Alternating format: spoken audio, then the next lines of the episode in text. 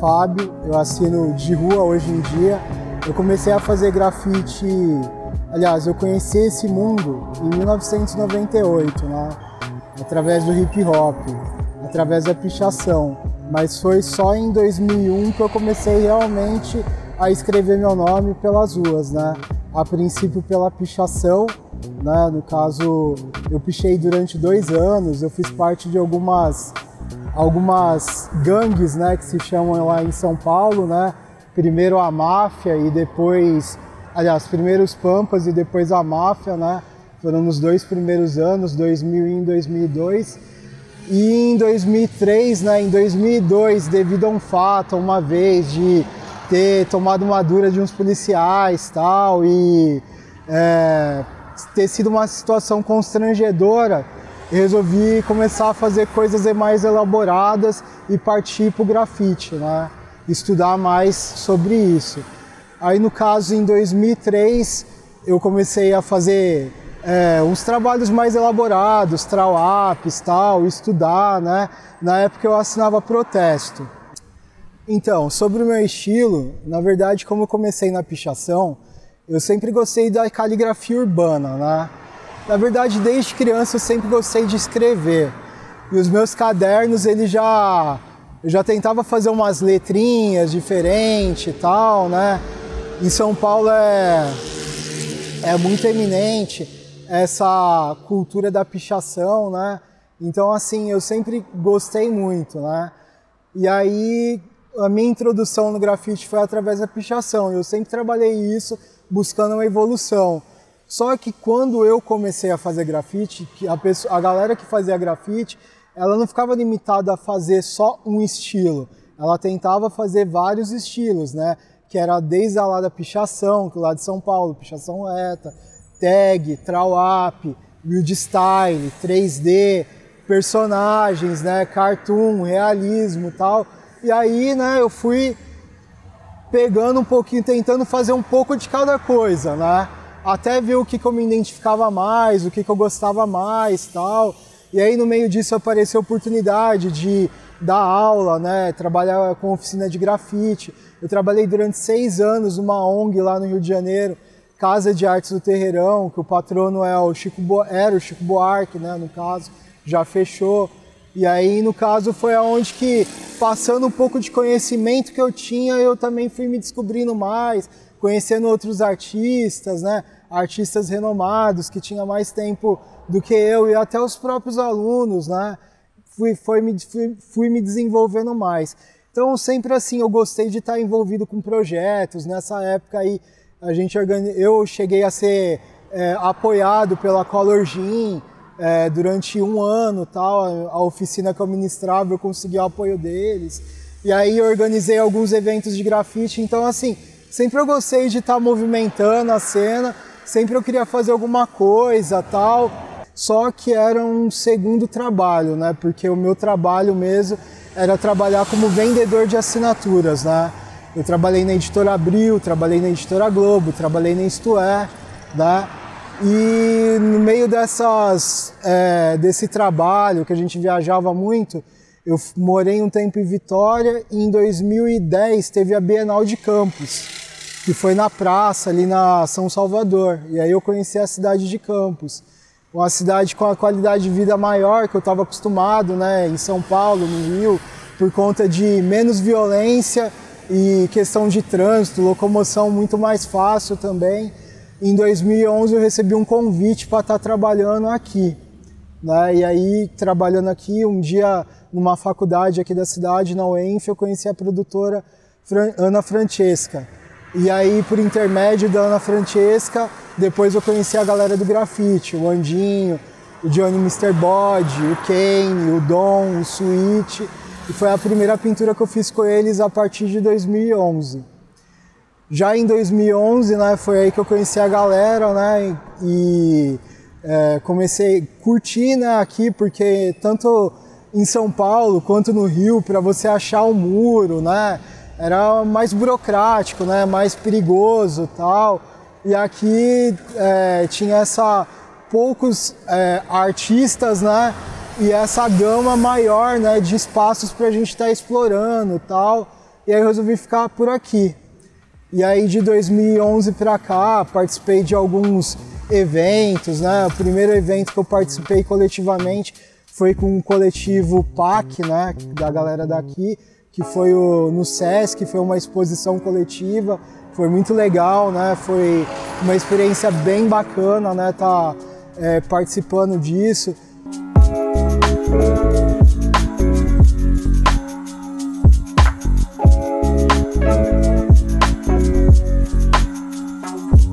eu era sedento aqui de, de fazer alguma coisa tal, né? Foi aí que eu conheci uma galera que organizava umas roda, uma roda de MC debaixo da ponte da Rosinha, né, na quadra, que foi o Rima Cabrunco. Eles me chamaram para trabalhar como organizador desse evento, porque na época eu estava iniciando. É com fotografia, trabalhando um pouco com audiovisual, né, fazendo algumas filmagens, tal, aprendendo, aprendendo a editar vídeos, né? E aí o Felipe Flow e o Sativa me chamaram para fazer parte do Rima Cabrunco.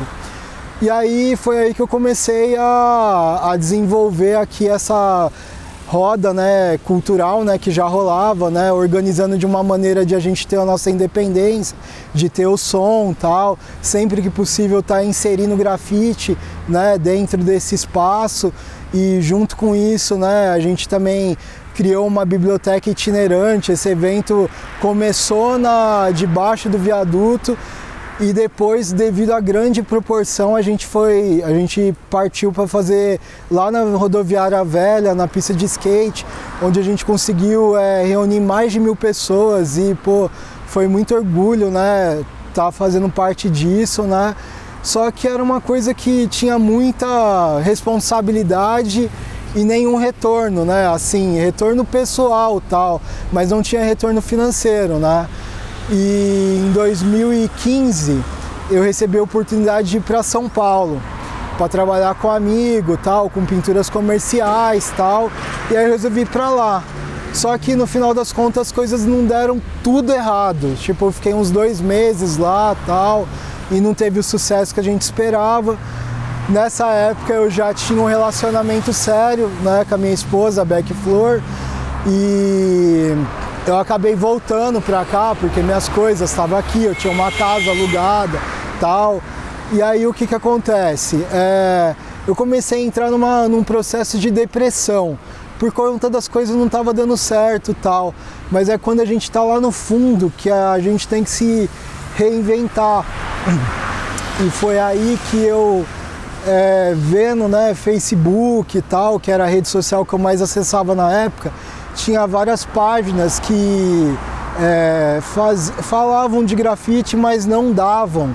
É, não davam crédito dos artistas, era um lance assim de postar fotografia e o grafite sempre ficava com background, né, de uma foto tal, e não era dado ali o crédito ao artista, né? Foi aí que eu tive a ideia de criar a Avante Graph, né, que é um projeto que eu tenho há cinco anos, hoje com outras pessoas, que eu mergulho demais e eu comecei a passar o conhecimento que eu tinha, que era passado, da, da onde veio o grafite, quem foram os percussores, é, o que, que era tag, o que, que era trawap, e aí daí comecei a também, é, como o grafite é um movimento recente, ainda mais aqui no Brasil, tem 30 anos, eu fui atrás de pessoas né, que super me, me atenderam bem. O primeiro delas que me incentivou foi o Tim. Até me emociono um pouco falando disso, porque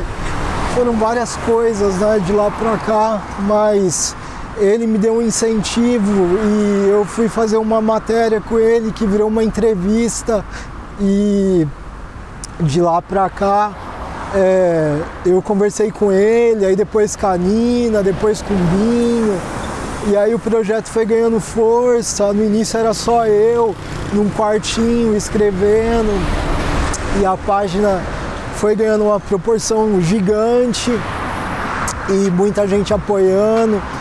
E aí é, eu inventei várias coisas, um lance de qual é seu nome, escrevi várias matérias. Num prazo de 60 dias eu escrevi 60 matérias.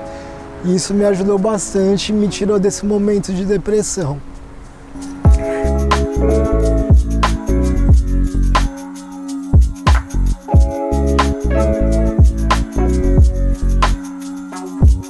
Já em 2016, se eu não me engano, eu tive a oportunidade de participar aqui com a galera do festival Campus Grafite, que foi realizado é, ali no DIC, na Beira Rio, né? E foram 20 artistas, eu fui um dos artistas selecionados, cada um pintou 50 metros, e aí eu fiz um painel, né? É, clamando por mais cores em campos, mas também interagindo com algumas paisagens da cidade a minha pintura de fundo tinha a, a ponte de ferro, né? E eu retratei ela com a minha esposa tomando sol e desenhei barcos, desenhei personagens retratando a população de Campos. No final desse ano rolou um outro projeto, um outro edital que foi no Colégio Maria Lúcia e eu também tive a oportunidade de ser selecionado para esse edital e no caso ali era um tema falando sobre a cultura, a cultura do grafite, né? Isso foi em 2016. Aí de lá para cá, em 2018, já mais maduro o projeto, tal, né? Já sabendo, né? Da onde eu vinha e aonde eu queria chegar, eu chamei outros amigos, que foi o Fio, né? Que é lá do Rio de Janeiro. E aí depois o X de São Paulo. Depois disso entraram o Vidal da Bahia e o Sidão de São Paulo. E aí no meio disso a gente organizou várias coisas, né? A gente foi em eventos, fez coberturas de eventos, fizemos mais de 80 entrevistas, chegamos a entrevistar pessoas de outros países, né? Além da, da velha, grande parte da velha escola brasileira tal, né? E hoje a gente tem um reconhecimento mundial, né? Pessoas como Cop 2, é, pessoas como Bug, sim, já entraram em contato com a gente. Então, assim, já fomos convidados a participar de eventos na Itália, Loop Scholar. E o projeto hoje em dia é, continua, né? Com essas pessoas, né? Cinco integrantes. E na, no meio do, de, em 2020, nesse ano de pandemia, a gente começou, era um, pro, era um projeto é, back, é, background, assim, a gente não mostrava a cara. Só em determinadas ocasiões a gente mostrava a nossa cara. Era mais um lance de repostar a foto da galera, matérias, entrevistas, mas é, a gente começou na pandemia a fazer lives, entrevistas, e aí a gente fez mais de 100 lives de lá para cá. Em 2020, agora, é, teve um outro projeto do SESC, que foi em Farol, né? E lá eu retratei a etnografia. E agora, no final de 2020, rolou um outro projeto coletivo, com um coletivo hoje que eu faço parte, que é o Lamparones, onde a gente fez um, um painel aqui no, no Novo Jockey. E aí cada um, é, o tema era hip hop, mas a gente escreveu a palavra Lamparones, onde cada um interagiu dentro da letra. Eu retratei dois MCs, uma batalha de MC, uma vez que o tema era hip hop.